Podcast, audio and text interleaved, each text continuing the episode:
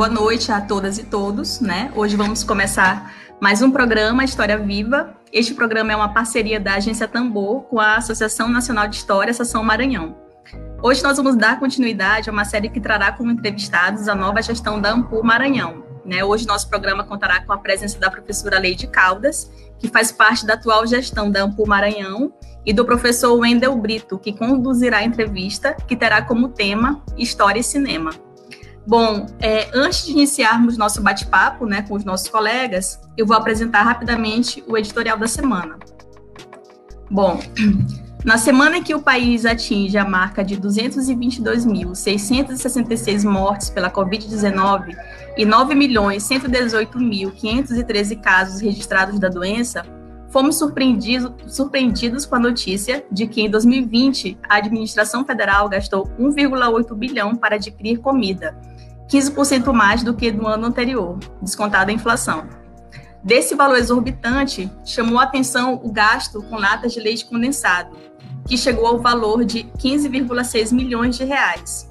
Isso tudo exatamente em um dos momentos mais delicados da pandemia no Brasil, em que brasileiros da região norte do país não conseguiram respirar por falta de cilindros de oxigênio nas UTIs, item essencial para aqueles acometidos com a forma mais grave da Covid-19, para que eles possam sobreviver.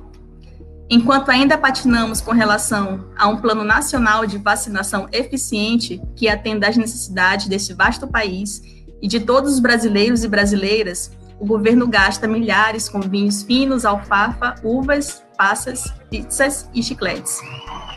Como de praxe, o atual presidente, em um evento privado realizado com artistas em uma, uma churrascaria em Brasília, atacou de forma violenta a imprensa ao ser perguntado sobre os gastos com o dito leite condensado, produto que não falta na sua mesa do café da manhã.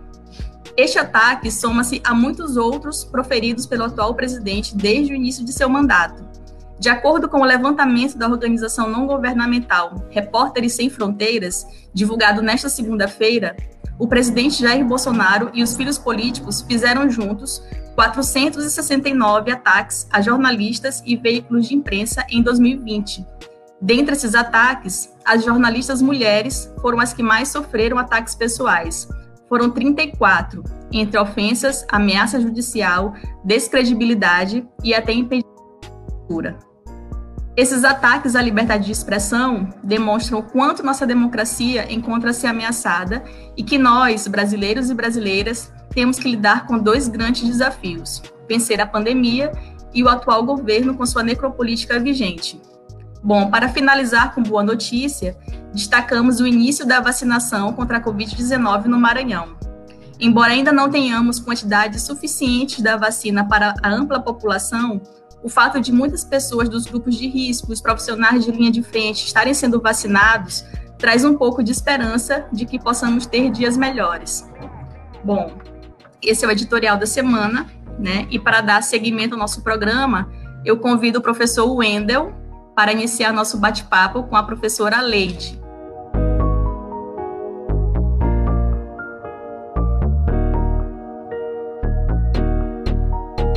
E desde Bom, então, já eu agradeço o aceite do convite, viu, Wendel? E eu vou sair aqui para deixar vocês dois é, dando seguimento ao programa. Já já eu volto. Bom, eu agradeço a, ao convite né, da, da Ampu Maranhão, ao, ao convite da Leide, agradeço também a, as apresentações feitas pela professora Carolina Martins. Uh, bom, eu já começo esse nosso bate-papo, né, entre mim e Leide, cujo tema é História e Cinema. É, eu queria, Leide, que você falasse um pouquinho da sua trajetória acadêmica, é, não só da sua trajetória acadêmica, mas da sua trajetória também profissional, educacional, né? Como é que como é que essa tua, uh, como é que essas tuas pesquisas, né, de certa maneira, elas também estão relacionadas a esse teu contexto, não só é, é, de pesquisa, né, na tua pós-graduação com o Super 8, mas também, né, dentro do teu campo educacional, né? Queria que tu falasse um pouquinho para mim dessa tua trajetória, dessa tua, dessa tua trajetória, por favor. Bom, Boa noite a todas e a todos. É um imenso prazer estar aqui. Sempre gosto de lembrar imensamente é, da parceria com a Agência Tambor, né? de abrir esse espaço, dessa parceria com a Ampul é, Maranhão, né?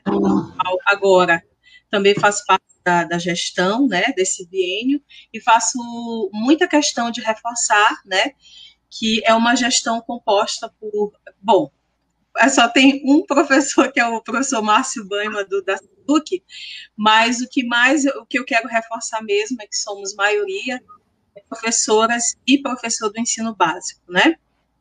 É, isso para mim é, é, muito gratificante. E o prazer imenso de estar aqui com a Carol, com a Lívia, que fica aqui atrás das câmeras, né? E, claro, é, o convite que, que eu fiz para o meu grande amigo, né? irmão, companheiro, professor Wendel, historiador, né, que também tem atuação na pesquisa de história, acompanhou todo a, a, a, as minhas dores e delícias, né, a gente se conheceu na turma, né, é, do mestrado de História Social, turma 2014, né, e a partir dali começou uma amizade maravilhosa, né, uma fraternidade, e ele foi um dos que é, serviu de divã para mim, né? a gente conversava muito sobre o meu trabalho, querendo ou não, né, a pesquisa de cinema e história e cinema aqui, é, pelo menos em 2014, ainda era uma experiência de exercício de solidão, né, de angústia, mas de muito prazer, né, como eu digo, as dores e as delícias da pesquisa, né, e finalmente consegui parir a minha dissertação. Bom, Wendel, meu querido, muito obrigada mesmo. Eu te amo. A questão é o seguinte, né? Leidiana Oliveira Caldas, né? É, 41 anos, né? Menina nascida no bairro da Vila Palmeira, periferia. É, toda escola pública, né? Estudei no Pio 12, estudei no SEMA, né? é, da quinta à oitava série, depois todos os, os estudantes que eram da, do SEMA, da, da, Vila Palmeira, tinham uma vaga no recém-inaugurado colégio, né, é, CEGEL, Complexo Educacional Governador Edson Lobão, que agora é CEJOL, porque Edson Lobão ainda está vivo, né, e por uma lei, enfim, agora é João Lisboa, portanto agora é CEJOL. Então, em 94, iniciei meu ensino médio no CEGEL, era menor diz, né, nos Correios e Telégrafos da João Lisboa. Gosto de dizer que eu fui para lá porque minha redação foi a melhor. e aí eu trabalhava no gabinete do diretor. Então, durante meu ensino médio, três meses antes de eu fazer 18 anos, né, em 97, é, fazendo ali o ensino médio, indo pela manhã para o Correio, à tarde indo para o Segel, né, assim foi minha vida, né, menor aprendiz, é, a metade de um salário mínimo, carteira assinada, uma cesta básica e uma cartela e meia de vale transporte, né? Bom, a questão é que é, o cinema sempre fez, fez muito parte assim da minha vida, né? É, uma, a minha família, por exemplo, a, a, minha mãe, ela só foi até a quarta série, Dona Leda, beijo, né? É, o meu pai biológico era garçom, morreu um mês antes de eu nascer, né? fui criada com meu padrasto, e a, a nossa trajetória, ela é resultado de, de todas as pessoas que passam pelo nosso caminho, né? Então, por exemplo, eu, eu, aprendi a ler cedo, né? Graças à minha tia Regina, mãe Regina, que já faleceu, única irmã da minha mãe, e mandava a minha irmã Jeane, né? Me ensinar a ler. Ela, é, Jeane é seis anos mais velha que eu, e eu lembro que tinha uma revistinha toda suja de cimento no quintal da, da minha tia Regina, do Recruta Zero, né?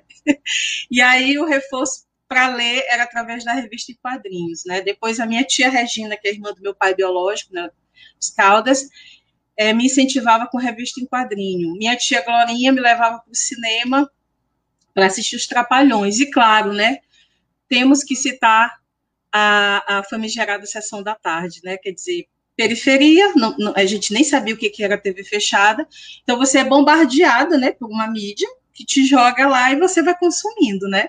Só que lembrando a ideia do consumo ativo, né, do Michel Dissertor, quer dizer, eu consumia tudo aquilo e criando uma paixão né, um, uma coisa por essa coisa do, do, da imagem e movimento. Eu sempre achei mágico até hoje. Nós sabemos que cinema tem a ver com uma ilusão de ótica, tem a ver com a física, com a cinemática, mas até hoje, para mim, é, é, muito misterioso essa questão de capturar imagem, a, a, imagem fotográfica congelada, a imagem em movimento, né? Essa coisa de você visualizar pessoas que não estão mais aqui, quer dizer, capturar momentos que já foram, né? Então isso sempre me deixou muito muito pensativa. Sem falar também dos encontros, né, do, com os meus primos, né, Júlio, Marcos Caldas, meu querido primo que é ilustrador profissional, né, sempre desenhou quadrinhos e é, me emprestou muita revista em quadrinhos. Eu, a, a, minha casa lá na Vila Palmeira parecia uma biblioteca, emprestava muito, muita revista em quadrinhos, muitos livros didáticos, né, que meu tio Milton, marido da minha tia, é professor, então sempre me conseguia livros para mim, essa coisa toda, né? Então a gente sempre tem essa trajetória. E aí o que que acontece? É, eu sempre quis fazer história e jornalismo, né? que eu, eu achava, né, que é, eu queria escrever, só que qual era a imagem que eu tinha na minha cabeça?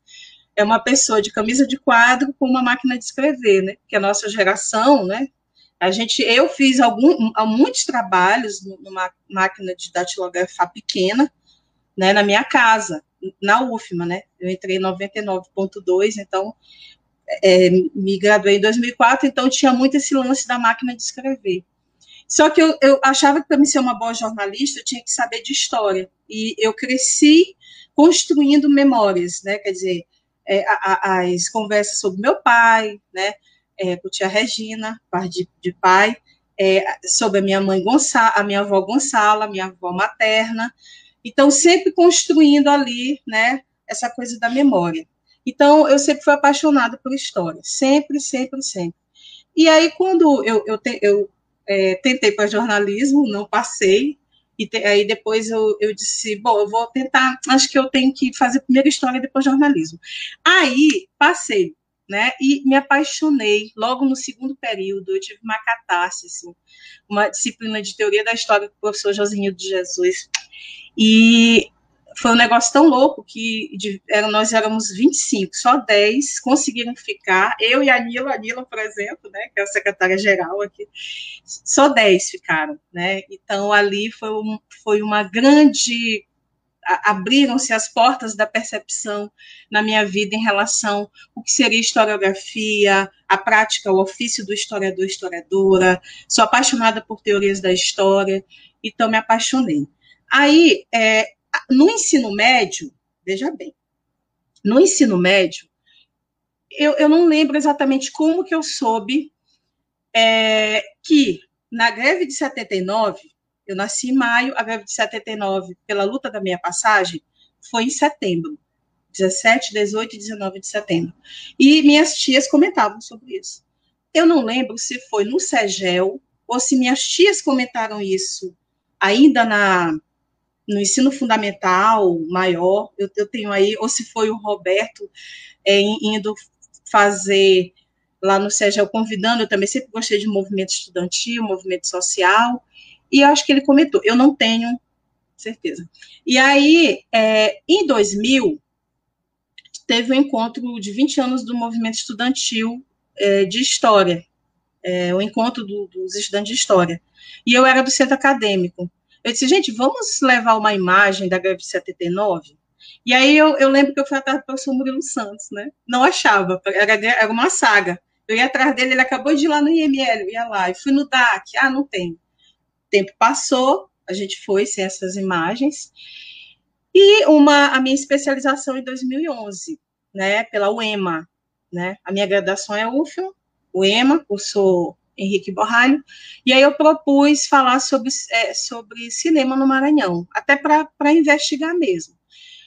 Por quê?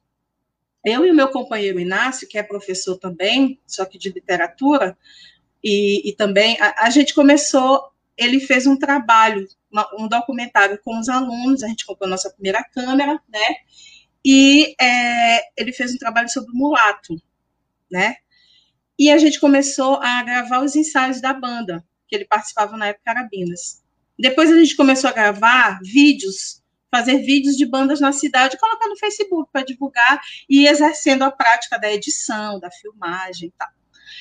E aí a gente criou a, a, a, a nossa é, produtora marginal, Carabinas Filmes, né? O Endo também conhece, já, já fez muitos, muitas parcerias com a gente. E aí eu estava nessa, acionando aí, né, a identidade de historiadora, de realizadora e tal, e eu disse, é agora que eu quero trabalhar a questão da greve de 79. E, finalmente, no YouTube, eu consegui ter o contato pela primeira vez. Né? Foi muito emocionante para mim, né? por conta da imagem, porque é de 79, né? Cinco meses depois de que eu nasci. Então, eu sempre tive essas viagens, né? De pensar, nossa e tal. E aí, eu descobri que aquilo ali não foi uma ação isolada, não foi um exercício de cinema isolado. Aconteceu no mundo todo, né? É, é, aquilo ali fez parte de um movimento que hoje é chamado de superoitismo, né? que era justamente o uso de uma câmera doméstica que foi lançado pela Kodak, né? É, essa câmera, essa daqui é uma que eu ganhei do meu amigo Zeca na época da, da dissertação, professor da rede estadual. Então, aqui, ó, deixa eu pegar o ângulo, né? Assim. então, aqui, ó. E aí, Torquato Neto, piauiense, tropicalista, ele fazia, é, no início da década de 70, ele é, tinha uma coluna Geleia Geral, e ele era um super oitista, assim, militante, ele dizia, pegue sua câmera e tal, registre sua cidade, e aí ele tem uma frase que é, é, uma, é uma câmera na mão e o Brasil no olho, né? Então, é, eu percebi isso, e aí, aquele primeiro momento, entrevistar superoitistas, né? Aí, 2014, né, Wendel veio a nossa turma, e aí eu propus, né, é, é, essa pesquisa do campo cinema e história, né, e propus é, a pesquisa do superotismo no Maranhão. E como eu disse, foi um trabalho que eu sou muito orgulhosa. Assim, a minha monografia da graduação foi sobre a greve de 79, né? É, mas aconteceu uma coisa bem interessante, porque foi um, um trabalho muito rápido e eu lembro que eu defendi a monografia 6 de agosto de, de 2004. No dia 9, eu tinha que entregar a documentação da, da rede estadual, né? Tive esse privilégio de mal, literalmente, me graduar e assumir um concurso como professora, né? E passei ali 13 anos na rede estadual, até que aí eu e Inácio, a gente fez o concurso do IFMA, passamos e estou desde 2017 no IFMA Campus Coelho Neto, né? E aí é, eu sempre trabalhei com essa ideia de cinema na sala de aula como recepção com os alunos, com os estudantes. E no IFM eu passei a exercer é, essa questão do cinema como uma ferramenta de trabalho de campo, né, nas relações ensino-aprendizagem. Eu acho que é isso, por enquanto. É, fala um pouquinho da tua, da tua trajetória, né, que na tua trajetória acadêmica se mistura um pouquinho com a tua própria experiência, né, não só quanto é, é consumidora de filmes, né, espectadora, mas também enquanto realizadora, né, de certa maneira, a partir da tua experiência também, né, documentando bandas, clipes, né, enfim, é, fazendo documentários é, que têm uma, uma perspectiva também educacional, juntamente com o professor Inácio, mas eu queria falar especificamente da tua pesquisa que tu realizaste com o Super 8, né, sobretudo pensando essa temática de história e cinema, né, eu queria que tu explicasse, né, de maneira geral, ainda, de certo modo, é todo, eu percebo que todo mundo que trabalha com história e cinema, é, você precisa, inclusive, fazer uma espécie de capítulo ou de introdução explicando mais ou menos como se estabelece essa relação entre história e cinema, né? Eu queria que tu falasse um pouquinho, né, desses, dos estudos de história e cinema, né, como é que se estabelece essa relação, né, em que campos, né, em que lugares, né, o historiador transita para estabelecer essa relação entre história e cinema. Eu já puxo o gancho com a tua pesquisa, né? Como é que tu enxerga, como é que tu, é, como é que tu como é que tu vê a tua pesquisa do Super 8 dentro desses, relacionando com, com, com os estudos de história, de história e cinema? Como é que tu linka, né, estabelece essa relação da tua pesquisa que tu realizaste, sobretudo na tua dissertação defendida em 2016, né, com os estudos de história e cinema? Tenta, é, se possível, clarear um pouquinho, né, tirar um pouquinho dessa dúvida para a gente. Bom, é, eu, eu, inclusive, adoro falar sobre isso, né? Porque é, na dissertação eu acho que é um exercício mesmo, até para a gente pensando, né? Essa, esse campo, né? Esse, esse, diálogo, né? Entre história e cinema. Bom, na verdade é o seguinte: é, o cinema, assim como, digamos, a história, né? Como ciência, como disciplina, surge no século XIX, né? Então, é interessante porque é um marco, né? 1895, os irmãos Lumière, aquela coisa toda, cinematógrafo, né? A primeira máquina que vai capturar e projetar coletivamente, né? E esse é o marco, pouco mais de 100 anos. Então, é uma arte, inclusive uma arte mesmo, como espaço de fala, de, de denominação de arte, é mais recente ainda, né? a gente sabe que é, a, a, o cinema, o cinematógrafo surge no contexto do século XIX de ciência, né, daquelas exibições, todo aquele espetáculo, né, de, de falar sobre as invenções e tal. E é muito interessante isso, porque nós sabemos, né, Wendel, que, que a escrita, o Ocidente, ele é muito ele é muito escrituário, né? Quando se fala em documento, o historiador, historiadora já pensa em literalmente no documento escrito, né? A gente sabe que a própria divisão da história é aquela lá eurocêntrica, tradicional, é, idade antiga, nananana, né? É, tem a ver com a questão da escrita, né? E nós sabemos que nós, seres humanos, nós somos muito imagéticos, né? Eu lembro muito da, daquela música lá do Arnaldo Antunes, né? Antes de existir a fala, existia o silêncio. Antes de existir, existia a bicicleta, né? Então, eu gosto muito da, da, da narrativa dessa música, porque nós sempre fomos, a gente começou a expressar, né? Com a imagem. E é muito interessante porque é somente no, no claro, o cinema ele vai passar por um processo interessantíssimo, né, um fenômeno é, ali na, na, década de 20, é, na década de 40, André Bazin, né, com a galera lá do cinema de Carrier, é, vão começar a discutir o cinema como uma, um lugar de fala, né, o diretor como autor, o cinema como uma obra, né, e aí é interessante porque a psicanálise, a sociologia já estavam lá, né? A semiótica já estavam lá discutindo esse fenômeno, né? Que tanto reproduz, reflete, como constrói representações sociais, né? Quando a gente pensa é, em geração da década de 60, por que não lembrar de James Jean, né? Em Juventude Transviada, aquela jaqueta de couro, né? Então, é muito interessante isso. E aí, o que ocorre? Eu acho que, acho não, né? É, a questão é o seguinte: na década de 50 e 60, os historiadores e historiadoras já estavam flertando, tá? Inclusive, o próprio Eduardo Moretti, ele fala de alguns encontros de historiadores que estavam acontecendo aqui, que já estavam ali flertando, né?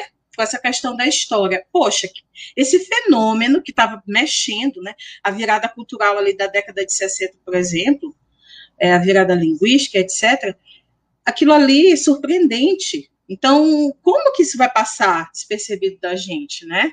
É muito interessante isso, porque o Edgar Morin, ali na antropologia do cinema, já estava também. E aí tem uma figura, né, um historiador, que é o Marc Ferrot, que ele vai começar, digamos, a gente come, é, costuma dizer que ele inaugura, né, é, uma, esse momento de história e cinema, ou cinema e história, né, tem um, um livro clássico dele, que, que é uma compilação de artigos, que, que inclusive o primeiro, assim, quando vai surgir é, dentro desse universo de historiadores e historiadoras vai ser com a, a, novos domínios da história, né, lá organizado pelo Legoff, que aí tem um artigo do Marc Ferrot, né, cinema, é uma, uma, uma contra-análise, né, da sociedade, né, inclusive uma interrogação. E aí é interessante, porque ele vai Marc Ferro começa a discutir, claro, os, os filmes históricos. Por que, que eu digo claro? Né? Porque certamente isso chamava muita atenção né, do mundo do, do ofício dos historiadores. Né? Até hoje isso mexe um pouco. Né? É a questão do anacronismo nos filmes, essa coisa toda. Né? E aí, o Marc Ferro, ele estudava justamente os filmes históricos, né? É, porque tem os filmes históricos, né? E tem também a questão é, no sentido de filmes de época, né? Reforçando. E, claro, os filmes que são produzidos em uma determinada época. Então, por exemplo, ele pegou ali a sociedade soviética e a sociedade nazista, que, naquele momento, na década de 30 e 40, sacaram que o cinema que inclusive o Marco Ferro conta, era coisa de párias. Os intelectuais não aceitavam o cinema, tá? Era a escrita, a intelectualidade não aceitava o cinema. A década de 20, Hollywood já estava lá. Era um entretenimento de párias, né? E aí, essa sociedade, essas sociedades totalitaristas, elas perceberam, né? Olha, vamos aí naturalizar a propaganda, né? é, ideológica desses, desses governos. O próprio Getúlio Vargas aqui fez isso também, né?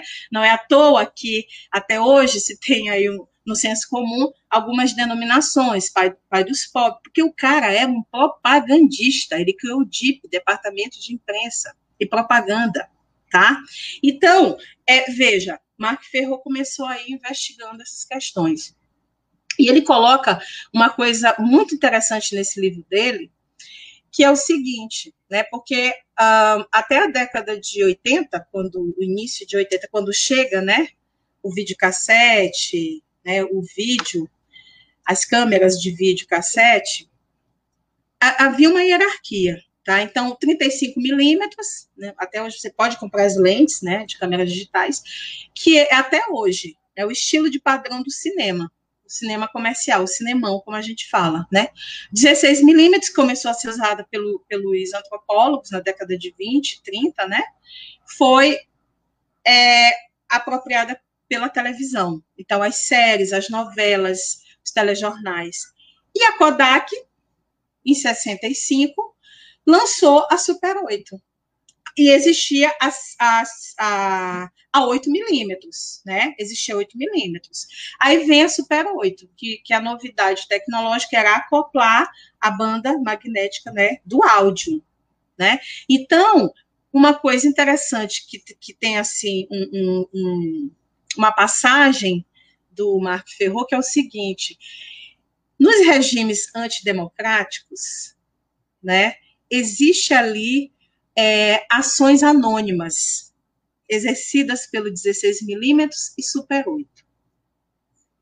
Para, mais ou menos, só que, é, é, parafraseando aqui a, a ideia do, do Mark Ferro, para acabar com esse anonimato, com essa, essa subversão, né, o anonimato, só se parar de vender 16 milímetros e Super 8 né? Então, o Super 8 está no mundo, né? O primeiro festival aqui vai ser em São Paulo, em 73, se não me engano, 74. Aí, Salvador, eu digo festival de Super 8, porque o Super 8, gente, para contextualizar, câmera que foi criada para o narcisismo da classe média, selfie da classe média, se olhar, né? Olhar o nascimento, o crescimento da barriga, o parto, o aniversário, viagem no exterior, viagem no litoral. Então, foi um negócio privado, tá? E aí, grupos de jovens, artistas, se apropriaram desta câmera. Essa câmera ela saiu do privado e ganhou o mundo, como diz minha mãe. Adoro esse termo. E aí, né? as pessoas foram se apropriando do Super 8. Que detalhe, não era baratinho, não, tá? A gente fala assim, começou uma democratização da imagem, mas não era barato, tá? É, é muito interessante o professor Rubens Machado Júnior, que é uma referência do Super 8, de estudos do Super 8 no, no, no Brasil, na USP, né, lá na ECA, é, ele, ele trabalha, é muito interessante essa ideia, e de que o superoitismo dissolveu a barreira, né? A leitura que eu faço da, das obras dele, é que dissolveu, porque a imagem, gente, é, é, é veja, a, a, a, fotografia, né, a, a pintura era coisa da elite, a fotografia durante muitas décadas era coisa da elite, né, é, e ainda tem a questão do ofício, a questão técnica de quem manuseava esse artefato cultural, não era qualquer pessoa, né? Então, existia um abismo entre a tela e o espectador. Então, o superoitismo vai, de uma certa forma, democratizar e dissolver essa barreira em que existiu o realizador e o receptor. Você assistia, ia para casa, pensar, ruminar sobre tudo isso? Então, o Super 8 vai dissolver essa barreira. Assim como hoje, né? Hoje é um desdobramento. Hoje você tem tudo no celular. Mas será que as pessoas, embora tendo hoje uma intimidade com a imagem, será que elas realmente se dão conta das leituras da imagem? Por exemplo, já pedi para parente meu, tá, ei, me manda uma foto do código de barra. A pessoa pensa que simplesmente capturar uma imagem, capturou. Não, o código saiu borrado. Não, olha, preste atenção, foca, né? Então, as, será que as pessoas têm uma educação de imagem como diria André Bazin, desde a década de 40, né? Olha, a, a, educação imagética do cinema, ela tem que ser tão importante quanto a educação literária, a educação da escrita. E eu concordo plenamente, né? Então, e aí vem essa questão da história em cinema, quer dizer, vai acompanhar essa dinâmica do que vai ser o sujeito para os historiadores né, e historiadoras. E a gente sabe que tem a ver com, a, com a, lá com a Escola dos Análises, com o Mark Bloch, aquela turma ali que vai revolucionar a escrita da história, né? E aí vem, vem a primeira geração, a segunda, com eles a terceira, quarta, e aí vem essa quarta geração, década de 70, nova história cultural, tudo é história, não é só política, não é só economia que é história, né? Por isso que hoje nós damos muito valor à fotografia, tá? À imagem em movimento, que é o cinema. Claro que isso ainda não é tão trabalhada, a recepção ainda não é tanto assim, nem todos os campi, nem todas as universidades têm essa abertura, né? Tem essa essa prática na orientação, a gente para pesquisar, né? Então, é, ainda é um campo, né, ali em construção, claro, to, todos os, os campos né, do conhecimento, mas história e cinema é ainda em construção, é muito recente, bem recente mesmo. E, mas assim, gente, olha, por exemplo, no Piauí tem lá o grupo História e Memória, é, é liderado pelo professor Edvar Castelo Branco, que estuda o espectro superoitista, né? Que é uma a galera ali da década de 70 que vai se influenciar com o próprio é, Torquato Neto, né, com a campanha que ele fazia, né, é, sobre a questão do Super 8. E o superoitismo, eu gosto muito da ideia do Edvar Castelo Branco. O superoitismo são fragmentos de memória. Primeiro, que a, os rolos, eles eram curtos, eram três minutos. Né? Então, geralmente eram, do, é, eram documentários, né? É, a, a, nomenclatura é, curta-metragem até 15 minutos, média-metragem até 40, é, aliás, de 40, é, de 40 e longa-metragem de 70 em diante, né? Então, é, isso era uma prática. Aí, como é que entra a questão do superoitismo? Aí é o seguinte, porque eu vou entender que as práticas de realização de cinema, com intencionalidade de realização de cinema, vai ser com essa geração de 70.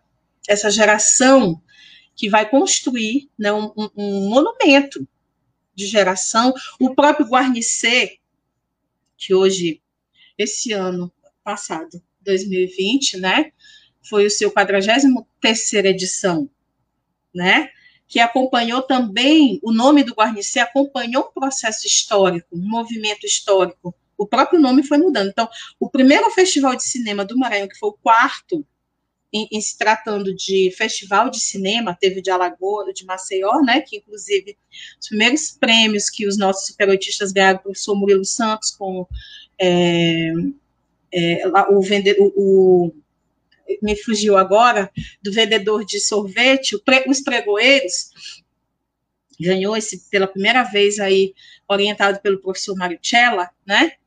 É, é, muito, é muito interessante a gente pensar o seguinte: é, primeiro, é, era, foi a primeira jornada de Super 8 do Maranhão.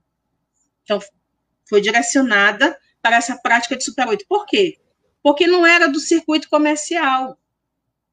Então, tiveram que fabricar o espaço de consumo, além de, claro, né, é, trabalhar isso no cineclube. Nós tivemos aqui alguns cineclubes, o professor é, Euclides Moreira, que é, é um superoitista também, é dessa geração, escreveu alguns, algumas pesquisas é, sobre é, é cineclubes, né? Por exemplo, o Roxy já foi um cinema cult e na década de no início, é, década de 50 e 60, era um cineclubão aqui. É, João Moana, professor Caldeira, o próprio Maricella, quando vem da Itália, né? É, recebiam em 16 milímetros esses filmes e assistiam, né? Então, é, o professor Maricella cria o Cineclube Uirá, né? E aí, mas o professor Murilo já estava fazendo cinema com o Laborarte, né? Desde 73, Inclusive, a câmera Super 8 passou um bom tempo emprestada pelo Laborarte, depois que a UFMA vai comprar a sua câmera, tanto que a, lá no, o filme da greve de 79, quando os policiais eles apreendem o, o, a câmera, quando eles sabem que é da UFMA, eles devolvem, mas já tinha meio que danificado um pouco o rolo, né? E aí eles fizeram, resolveram, como a gente diz, resolveram o problema na edição, de naquele momento lá, Tá no YouTube, viu, gente? A luta pela minha passagem. Eles fazem um interrogatório, né? Naquela, naquele espaço que seria danificado, né? Então, assim, é, o que que acontece? Eu percebi que o nosso contexto de realização, né, é, é o superautismo. E segundo o Roberto Rubens Machado Júnior, 70% da produção de cinema no Brasil foi de Super 8. Então, os artistas se apropriaram, né? O Oiticica, essa galera toda, é, muitos filmes experimentais. Aqui no Maranhão, nós éramos conhecidos como os maranhenses eram tinham uma vertente social, eram mais documentários, né?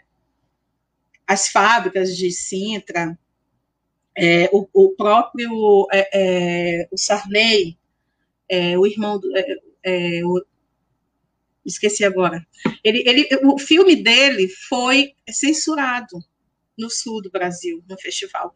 E aí tem até um, um jornal que diz assim, nossa, será o irmão lá do, do bigodão lá do Maranhão?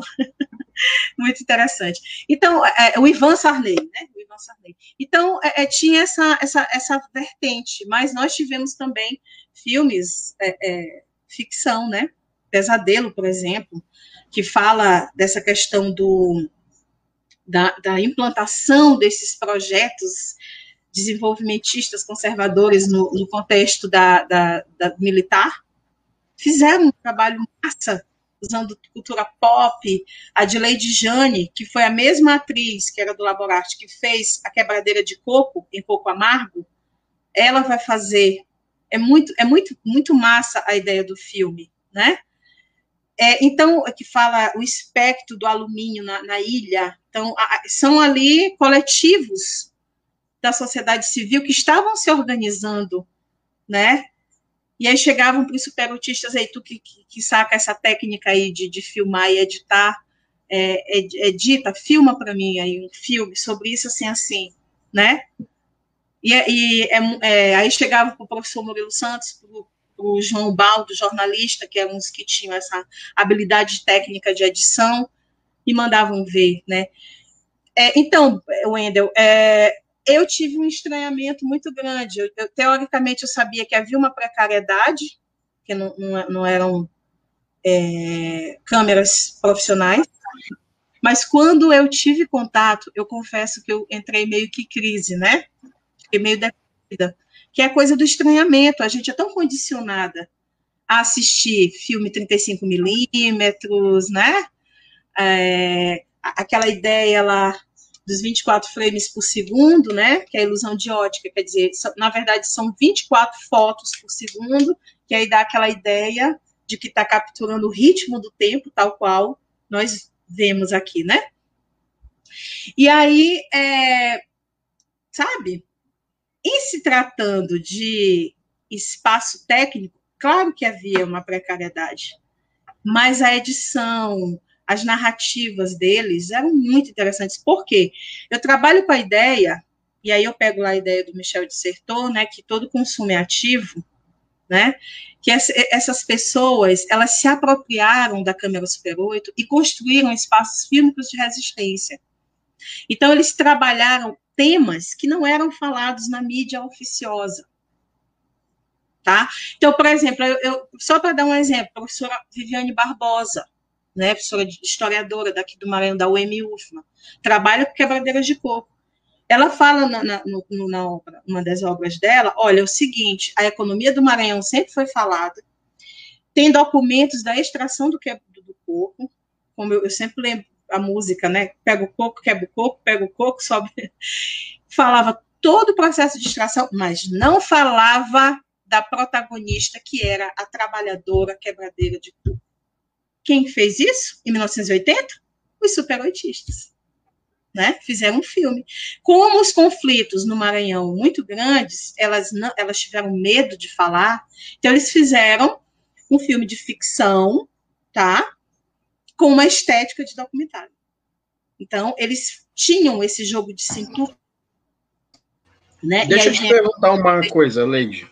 É, tu falaste, é, já falando um pouquinho na produção dos superoitistas, né, no caso do grupo, do, do grupo maranhense, sempre muito visto como uma, uma pegada mais social, né?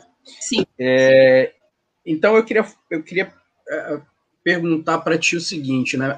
Me parece muito é, que esses, esses realizadores procuram muito no Super 8 uh, uma forma de documentar, como você falou, uma outra cidade, né? uma cidade que às vezes não é documentada, ou, ou questões né, que envolvem o Maranhão que não necessariamente são ditas, são documentadas. Né? Então, busca-se muito na imagem, né, no recurso da imagem, o que talvez a escrita, o que, que talvez seja limitado pelo campo da escrita, tendo em vista, inclusive, que a imagem circula mais, né? Sim. É, então, eu queria pensar um pouquinho, intercalando inclusive com uh, um autor que você citou, que é o Rubens Machado, se não me engano, né, é, que falou um pouco sobre o fragmento de memória, né, sobre o Super 8 enquanto fragmento de memória. Eu queria que tu falasse, tu, é, queria te perguntar o seguinte, né, qual é a relação, como é que tu pensas essa relação que existe, que é uma relação que eu, hoje eu percebo, que é uma relação muito forte entre imagem, memória e narrativa, né? Porque, é, de certo modo, pelo que eu percebo na tua pesquisa, esses superoitistas criam narrativas para criar também, de certa maneira, é, para contar outras histórias e que, de certo modo, essas histórias permaneçam né, durante muito tempo. A imagem ela tem esse poder também de, de, de, se perpetuar ao longo do tempo, de também ser re, ressignificada também, de certo modo. Né? O Maranhão 66 do Glauber Rocha né, é, um, é um documento histórico que se ressignifica o tempo todo, né? É, então, eu queria que tu pensasse um pouquinho, que tu falasse um pouquinho é, como é que tu percebe essa relação entre imagem, memória, narrativa, como isso, é, como isso para o cinema, de certa maneira, ou para o trabalho, para o trato com a imagem e movimento, né, no caso do movimento do Super 8, isso é, isso é fundamental para aquele contexto, por exemplo, no caso. Olha, é, eu vou te dar aqui dois exemplos, né? Uma, uma, e vou começar falando o seguinte: nós sabemos que a historiografia, né, ela se diferencia de outros campos, como literatura, como a própria prática do cinema, é, nós trabalhamos com narrativa, né? Nós contamos. Mas a nossa intencionalidade é a de verdade, né?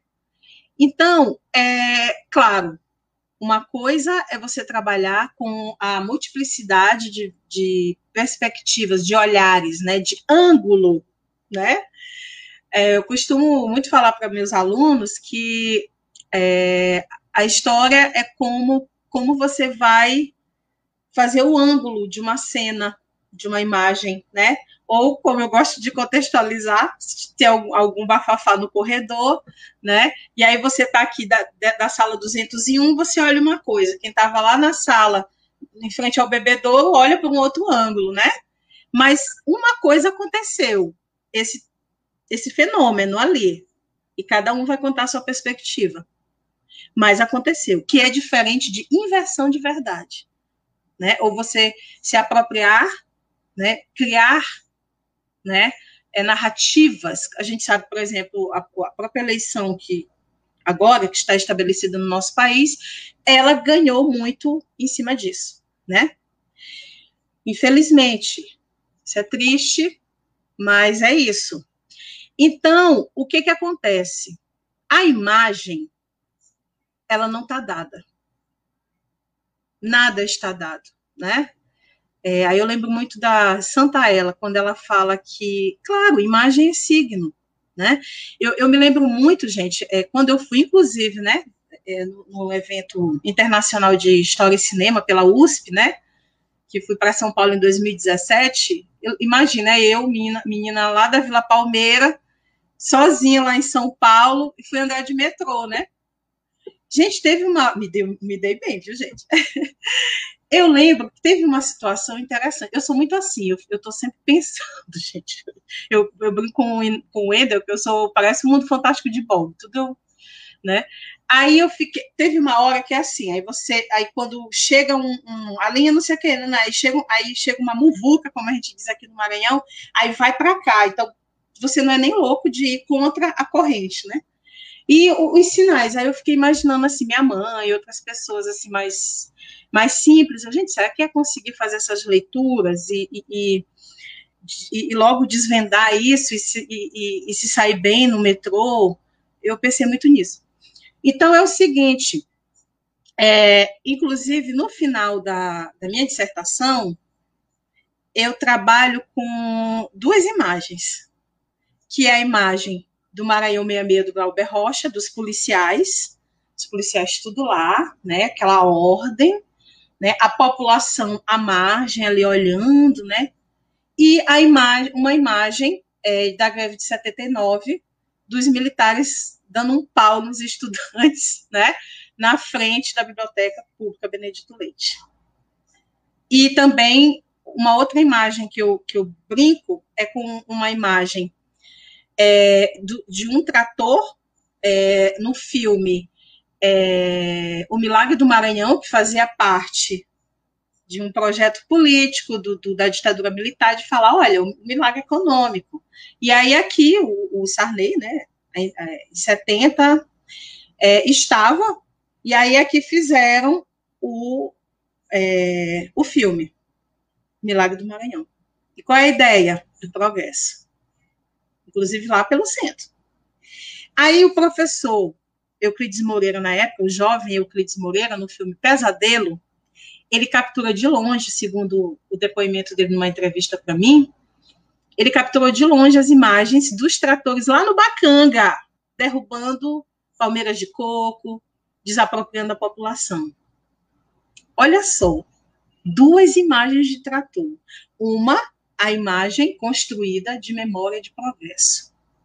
A outra, uma imagem construída de resistência, é resistência não, uma outra perspectiva do trator. Olha, o trator, ele está ele tá desmatando, ele está desapropriando as pessoas. Ah, é o progresso chegando? Não. Superoitista dizendo, não é o progresso chegando. Então, uma resistência. Então, narrativa com intencionalidade de verdade, né?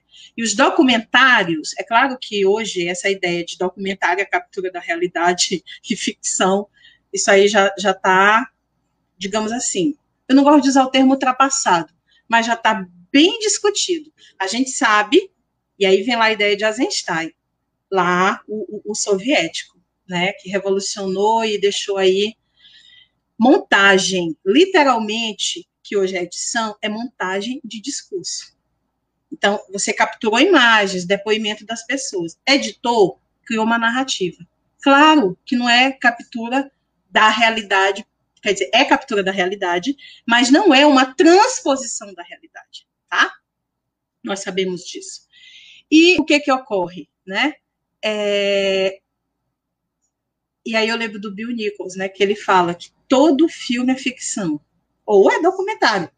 O que depende é da nossa intencionalidade. Se você quer uma, uma intenção social, vamos chamar de documentário. Se você quer é, satisfazer a, as suas necessidades fantasiosas espalhafatosas, é ficção.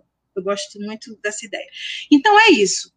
A, o, o, por isso que a história, ela, para mim, ela tem essa esse diálogo muito forte com o cinema, né? E todo cinema, todo filme é um documentário, ou é um documento, né? E claro, não está lá dado, né? Os filmes, eu, eu, lembro que na Solidão, eu lembro que eu, eu me, me, cruzei uma vez com, com o, a Solidão da escrita, né, da pesquisa. É, cruzei com o Vicente, que trabalhou muitos anos na Backbeat, meu, meu querido amigo, fotógrafo, e eu falando, cara, não sei o que e tal, Super 8, ele, rapaz, eu vi esse filme que tu tá falando, ZBM, rapaz, eu vi lá no, no, no, no museu, né, lá do, da imagem do Maranhão. O que, rapaz, eu não acredito não, doido. eu não acredito, eu achava que eu não ia ver esse filme. Aí, o professor Murilo Santos já tinha me passado alguns filmes e estava já começando o projeto de restauração Guarnicê, né, lá com o Bruno Alexandre e tal, lá na UFM. Aí ele me passou a Mavan, o museu. Quando eu vi esse filme, é, Z, é, ZBMSA, de é, Francisco da Conceição, ele é um dos enigmas, eu não consegui localizar esse supervetista. E aí, é, ZBM. Quando eu pesquisei em jornais, ali, 73, tinha um, um é, uns colunistas que falavam que o desterro era um câncer da sociedade maranhense, porque lá ficavam peixeiros, prostitutas, sabe? Horrível. Aí o cara faz um filme com imagens de mulheres dançando, de uma mulher andando com o cara lá naquela rua do Wendel, lá na rua, lá na rua do meu Deus, eu tô, acho que é o nervosismo, eu tô dando uns apagões aqui. Na ah, rua do Baixo da 24, né? E do 28, do. do 28, do, perdão. O mausoléu do Sarney, quer dizer, né? o convento das Mercês. A mulher passando com o cara e a galera bebendo, aí passa um policial e olha assim, querendo dar um, dar um baculejo e.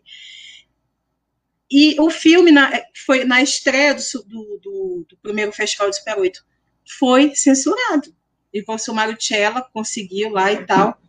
E aí achei no jornal com a ajuda do meu querido nosso amigo é, Marcelo Lima, que me ajudou. Muitas vezes eu não podia ir na biblioteca. Marcelo, vê se tu acha.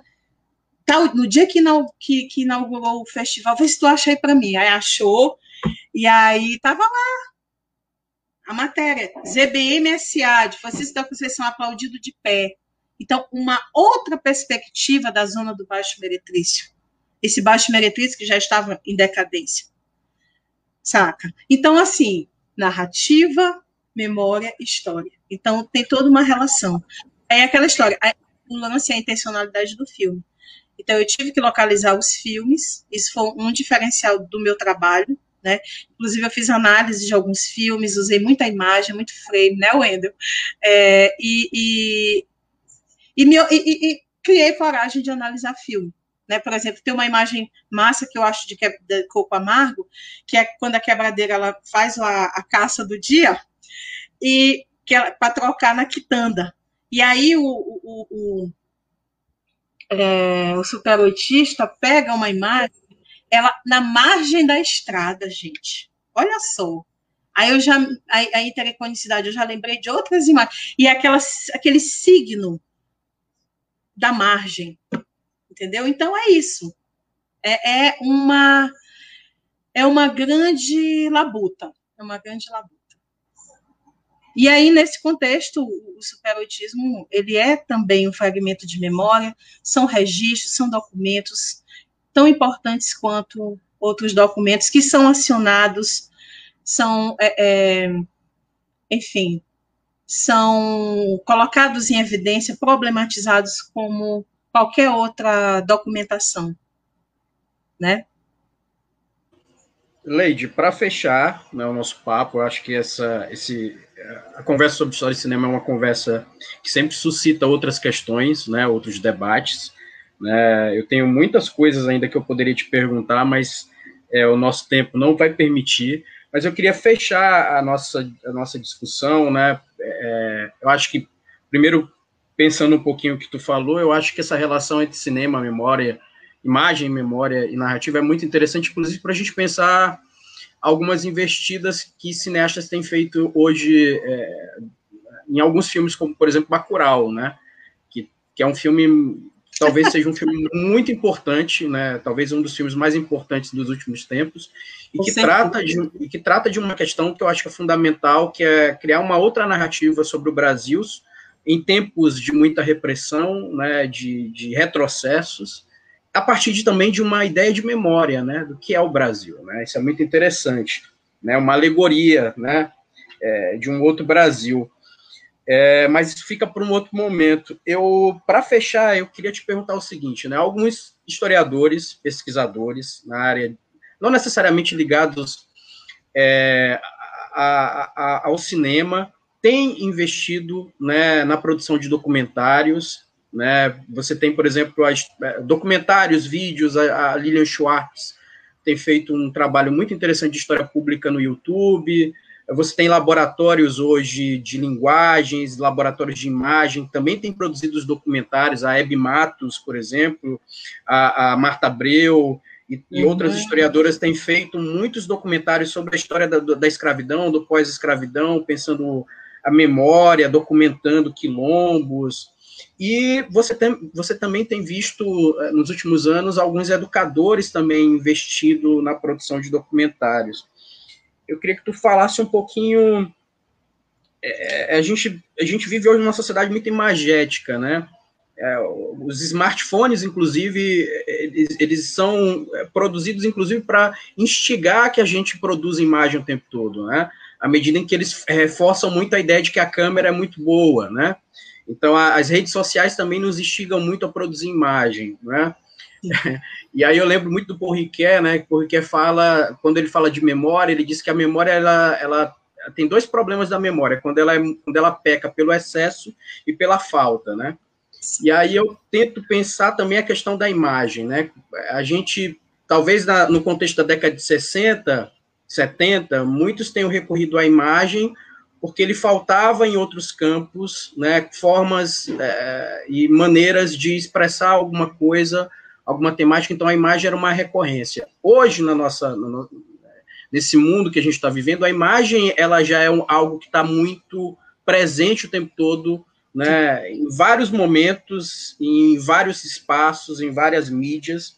Mas eu quero que tu fale especificamente da educação, no, especificamente do ensino de história. Como é que tu pensa é, essa relação de história e cinema e como é, como como especificamente, por exemplo, a produção de documentários, né, de vídeos, é, elas podem, de certa maneira, né, elas podem ser meios, né, outras formas né, de produção de conhecimento, especificamente no campo da história, para atingir um público maior. Como é que tu percebe isso? Tu já tem produzido alguma coisa? Tu pensa também instrumentalizar isso também dentro da tua eh, dentro da tua experiência também como educadora, como professora do Instituto Federal? Como é que tu pensas isso? Para fechar. Né?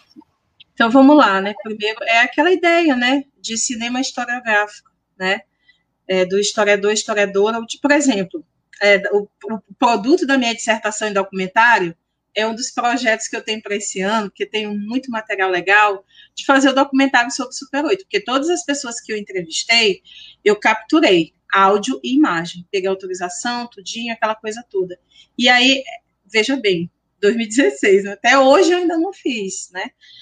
E, é, inclusive, quando eu, vi lá o, o, filme do Bernardino, né, com a, com a Rose Panel, eu digo, olha só, eu pensar, pensei em fazer isso aí também, já tinha pensado, né? de trabalhar, por exemplo, quando, quando eu mostrei para o Wellington é, o filme é, Idade da Razão, que ele fez junto com o Everton em 81, dentro lá do Nina Rodrigues, e ele se emocionou, né? Então, é, eu, com certeza, para mim, é uma ferramenta interessantíssima. É um dos projetos que eu tenho que realizar este ano, porque. Segunda questão, é, o cinema, infelizmente, ainda tem muito preconceito no mundo da educação, entre os estudantes, entre os colegas, entre o próprio sistema educacional. Primeiro, que a gente fala muito em renovação e não sei o que, revolução da educação, mas se você não usa o quadro e não escreve, ou não usa o slide, não é aula. Então, há um preconceito muito grande. Por exemplo, é, ah, poxa, usar três horas, por que não? Eu odeio passar por cima. Você vai pegar um livro e vai passar por cima das páginas? Isso você está cometendo um crime com você e com a obra literária. O cinema é a mesma coisa. Claro, dependendo da intencionalidade do que, que você quer na aula. A questão é, você sabe o que você está fazendo? Né? Então, por exemplo, nós temos aí a, a Lei 10.006, né, que é sobre a questão da obrigatoriedade do cinema no Brasil, no governo Dilma, né, é, foi regulamentada essa lei em 2014, tá lá, obrigatoriedade de duas horas, é, no mínimo duas horas mensais. Aí, se são duas horas por professor por semana, você que vai planejar, a escola que vai planejar, você ter essa autonomia. Então, o que, que acontece? Nos primeiros dias de aula, eu já coloco a lei, eu demarco meu espaço. Olha, cinema não é enrolação. Trabalho com eles muito documentário, como recepção, certo? E filmes também ditos de época. Sempre gosto de falar de 1492, né? Da imagem lá quando Gerard Depardieu chega, finca aos pés, né, Wendel? Eu adoro essa parte. Claro, eu como historiadora latino-americana, a invasão dos europeus, a gente sabe. Mas na linguagem cinematográfica, o ângulo que se dá na bota quando ele finca, e aí a narrativa da trilha sonora faz pá, né? E, nossa, então eu discuto muito a linguagem cinematográfica com os estudantes. E aí, como eu disse, eu comecei a usar também a ferramenta. Então, é, é, é PIBICs, né, iniciações científicas, é, já eu, eu, tenho uma continuidade desde 2017 de, por exemplo, é, criar equipes de, de, cinema e a gente ir nas comunidades quilombolas e a ideia é criar documentários, documentos de depoimentos, de, de, de acionar a memória dessas pessoas para até ter um retorno social para elas, caso elas queiram acionar a justiça para a certificação, né? E, claro, aí tem todo o processo. Aí tem a oficina também. De 2017, 2018, Inácio foi lá fazer oficina, né, com, com os meus orientandos e orientandas, e também costumo muito é, criar festivais, né, é, por exemplo, a Semana Tecnológica do ano retrasado, a gente criou uma modalidade de pesquisa historiográfica com o cinema. Tiveram trabalhos massa, né? Lá em Coelho Neto, por exemplo, teve um, um doczinho dos meus alunos do terceiro na época, já estão, já terminaram, sobre o impacto, né, é, das fábricas em Coelho Neto. Teve um processo lá econômico e a, a, os grupos, ó, vazaram e a cidade, ó, largada, né? Então fizeram um trabalho lindo com depoimento dos próprios pais, né? É, quebradeiras de, é, produtoras de azeite, aí a mãe, entendeu? Trabalhos belíssimos que deram muita discussão. Então é isso. Eu sou uma militante do cinema, assim, como inspiração André Bazin, é, e trabalho tanto a recepção, né, quanto a realização ou seja, o cinema como ferramenta no espaço de ensino-aprendizagem, né? E, e, e, festivais, já tivemos o Festival Milton Santos, o Festival é, dos Cocais, né? Porque Coelho Neto é da região ali do leste maranhense dos Cocais, e é isso. E, claro, uma coisa que é muito importante, é necessário a gente começar a demarcar também é, formações para os professores e professoras, porque a lei está lá, jogar, a intenção é belíssima, é maravilhosa, mas nós temos que fazer também o processo de formação para os professores e professoras, para desenvolverem de forma consciente o cinema no espaço de ensino-aprendizagem.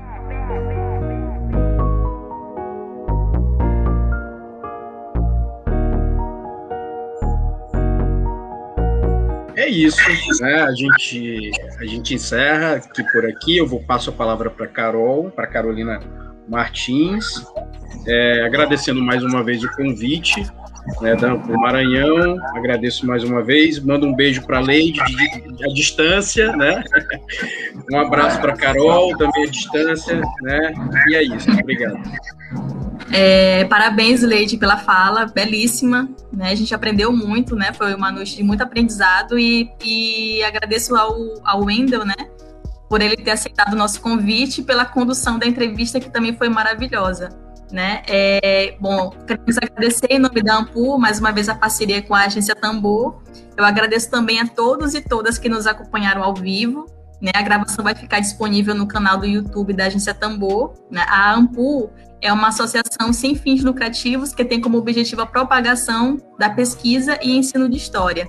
Então a gente convida aí os nossos colegas, né, para se filiarem à associação e nos acompanharem em nossas redes sociais, no Facebook e no Instagram, arroba Ampu, A-N-P-U-H, tracinho M-A, né, e a gente vai por aqui, ficamos por aqui e nos vemos no próximo sábado, né, com mais um História Viva. Obrigada, gente!